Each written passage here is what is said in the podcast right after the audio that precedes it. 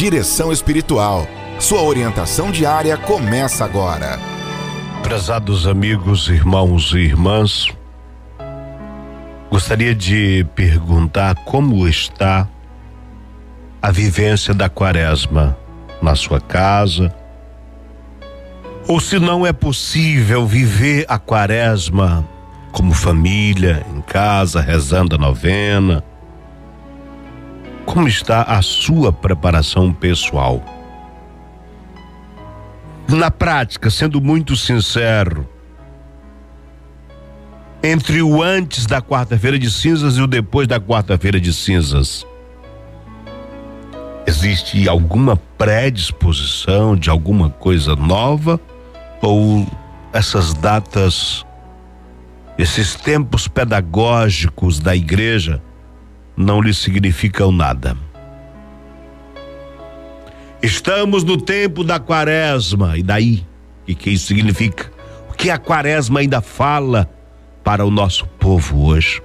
O que a quaresma fala para você?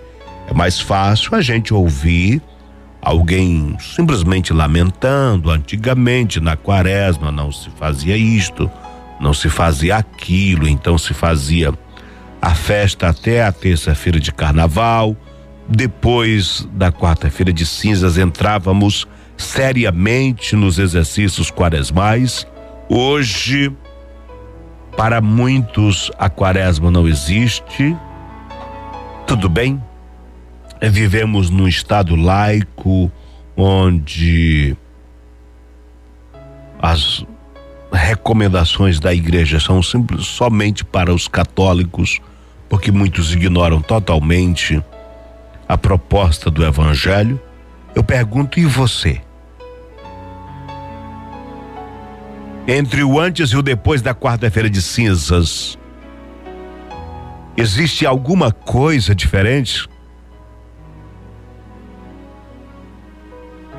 Você entrou na quaresma ou ainda não?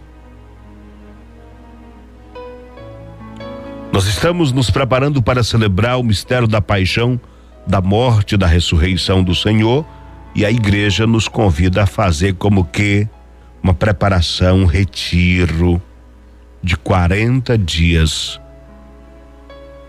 de avaliação da caminhada, de renovação da fé, de renovação do compromisso comunitário, e para isso nos propõe alguns exercícios.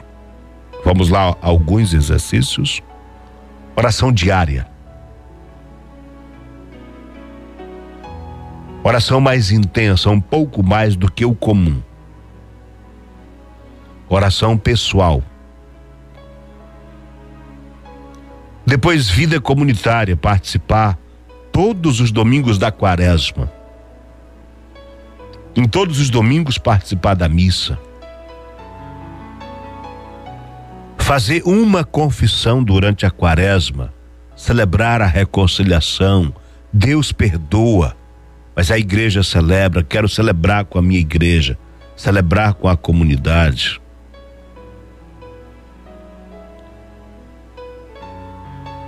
Me interessar pelo tema da campanha da fraternidade.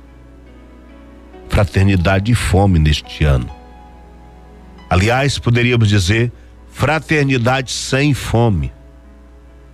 Para de fato sermos fraternos, devemos superar a indiferença, a rejeição. Celebrar a novena da campanha na sua casa, no seu condomínio, rezar em família são exercícios quaresmais. O jejum. Hoje é um tema muito polêmico, o tema do jejum.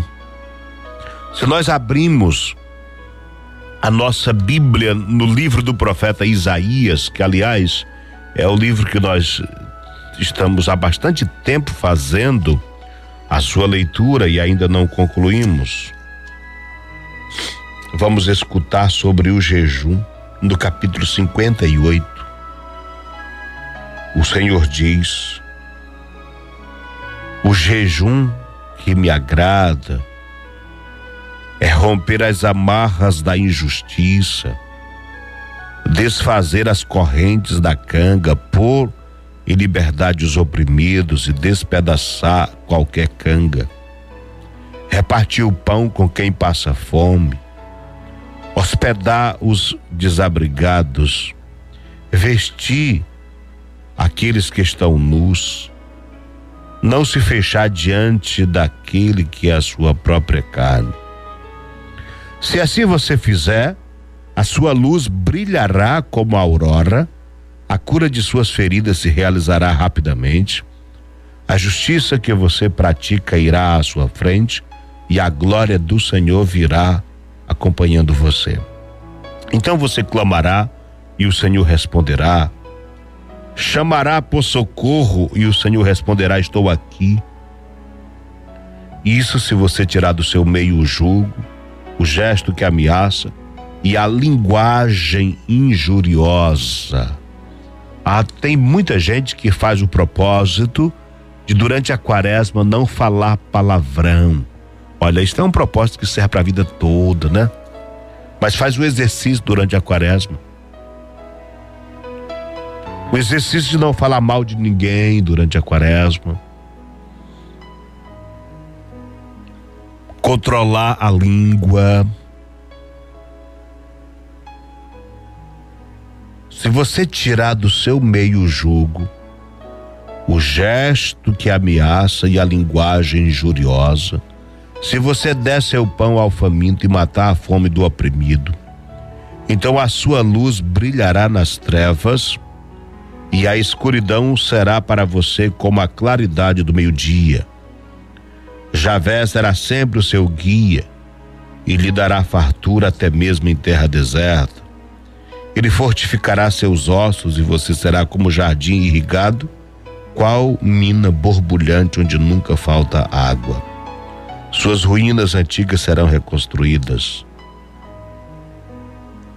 Vão chamar você de reparador de brechas e restaurador de caminhos para que se possa habitar. Então, indicações práticas do capítulo 58 do livro do profeta Isaías para a nossa vivência da quaresma nesse tempo bonito.